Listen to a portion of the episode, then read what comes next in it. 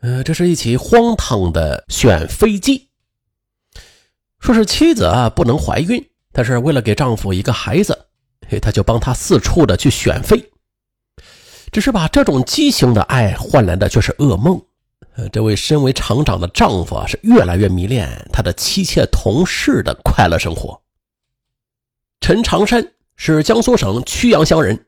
一九七六年五月，陈长山凭借着自己的能力和成绩，被调往了海陵机械厂担任厂长。到了一九八零年，已经被评为高级工程师的陈长山，又是着手对高效蜂窝煤的配方进行潜心研究。经过了长达十三年的艰苦摸索，一九九三年五月，他就成功的研制出了高效、安全、节能又环保的新一代蜂窝煤，啊，顿时被业界誉为环保神煤。随后啊，陈长山就为了自己的事业，毅然的辞去了厂长职务，于一九九三年十一月创办了连云港市节能科学研究院。并且担任所长。那尽管陈长山事业上取得了成就吧，但是他与妻子的感情生活却不幸福。一九九五年，陈长山与妻子离婚，将老家的房子和四个孩子就让给了妻子。离婚之后的陈长山将所有的精力都是放在了自己的事业上。不久。陈长山又是凭借着此项专利技术，在全国发展了一千多家生产高效环保蜂窝煤的连锁生产基地。同时啊，他还创办了注册资金为一千一百万元的环保神煤生产厂，从而就成功的完成了集科研生产为一体的高效环保蜂窝煤民营企业。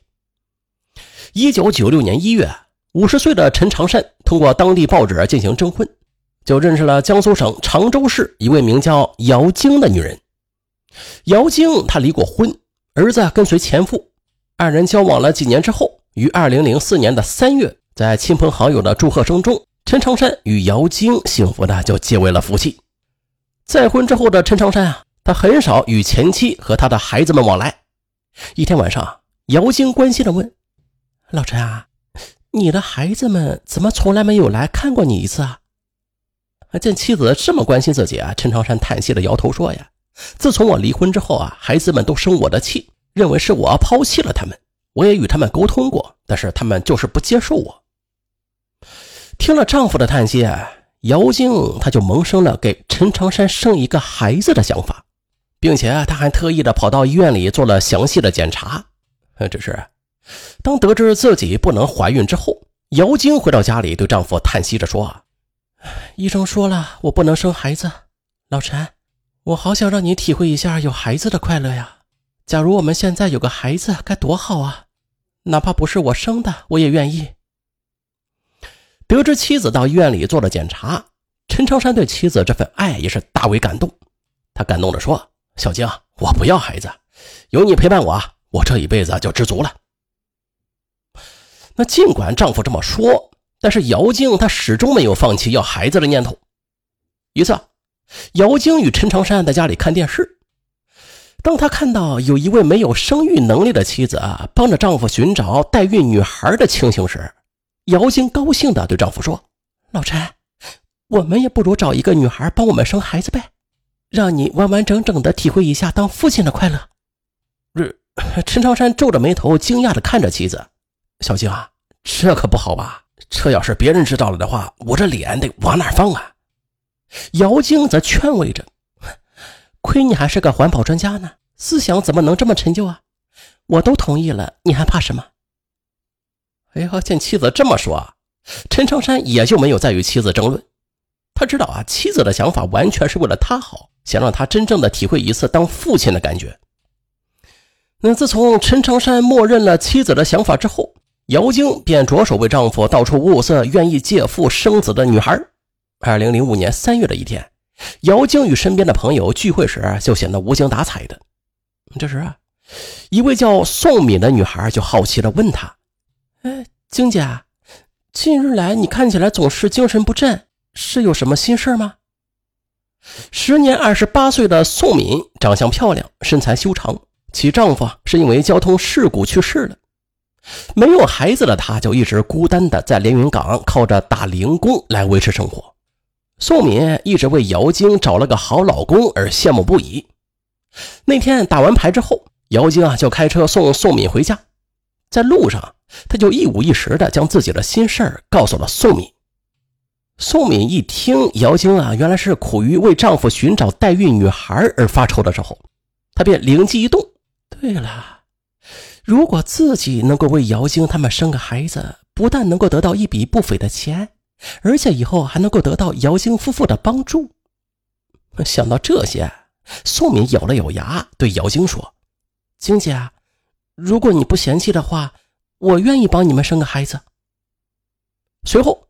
姚晶与宋敏口头就达成了协议，宋敏为姚晶夫妇代孕生子，孩子生下来之后啊，宋敏立刻就离开他，并且保证以后不再与生下的孩子来往。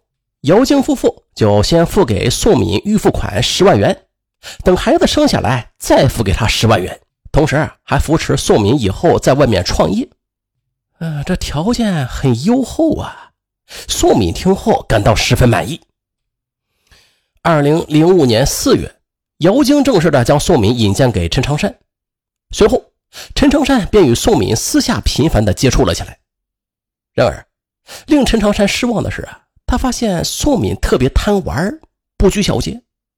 大约是交往了半个月之后，一天晚上，陈长山愁眉不展的对妻子说：“呀，呃，小静啊，宋敏这个女孩估计不适合我呀，她身上有很多坏毛病。”见丈夫不满意，姚晶也没说啥。她觉得宋敏太让她失望了。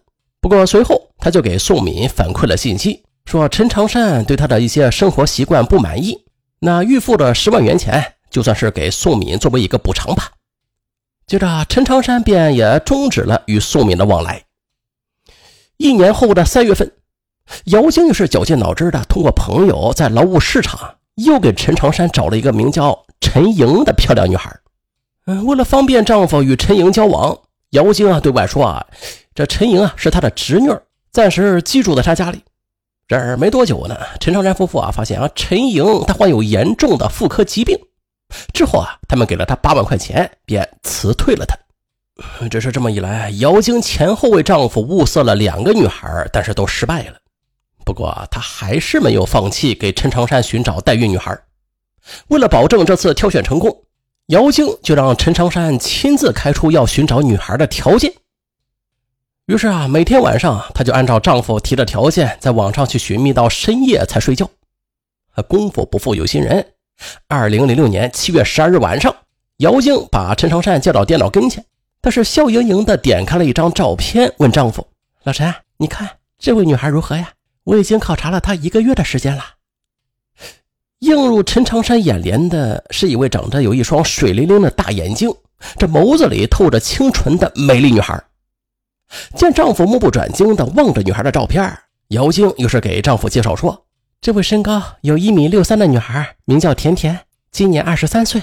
她是中专毕业之后在连云港一家私企打工。”陈长山听完妻子的介绍后就问：“嗯，这女孩挺优秀的，她愿意给别人代孕生孩子？”姚晶就笑着说：“呀，老陈，这位女孩还是你的粉丝呢。她从报纸和电视上早就知道你的大名了，说能认识你是她的福分。”见丈夫半信半疑，姚晶便让丈夫坐在电脑跟前，跟他说：“你别不信，你现在就跟他聊几句，他现在还在网上呢。”于是啊，陈长山就按照妻子的吩咐，与在线的甜甜在 QQ 上聊了起来。嗯，女孩在网上机智幽默的言语。给陈长山带来了很大的快乐。那天晚上，姚晶见丈夫与甜甜聊完之后，显得格外高兴，就欣慰地对丈夫说：“呀，老陈，你觉得甜甜这个女孩如何呀？”“ 呃，这女孩还不错啊，但愿这次能如意吧。”随后啊，在妻子姚晶的安排之下，陈长山很快与甜甜就见了面。然而，令姚晶没有想到的是啊，自从丈夫与这位女孩交往上之后，她与丈夫的情感生活啊，也是慢慢的蒙上了一层让她悲伤不已的阴影。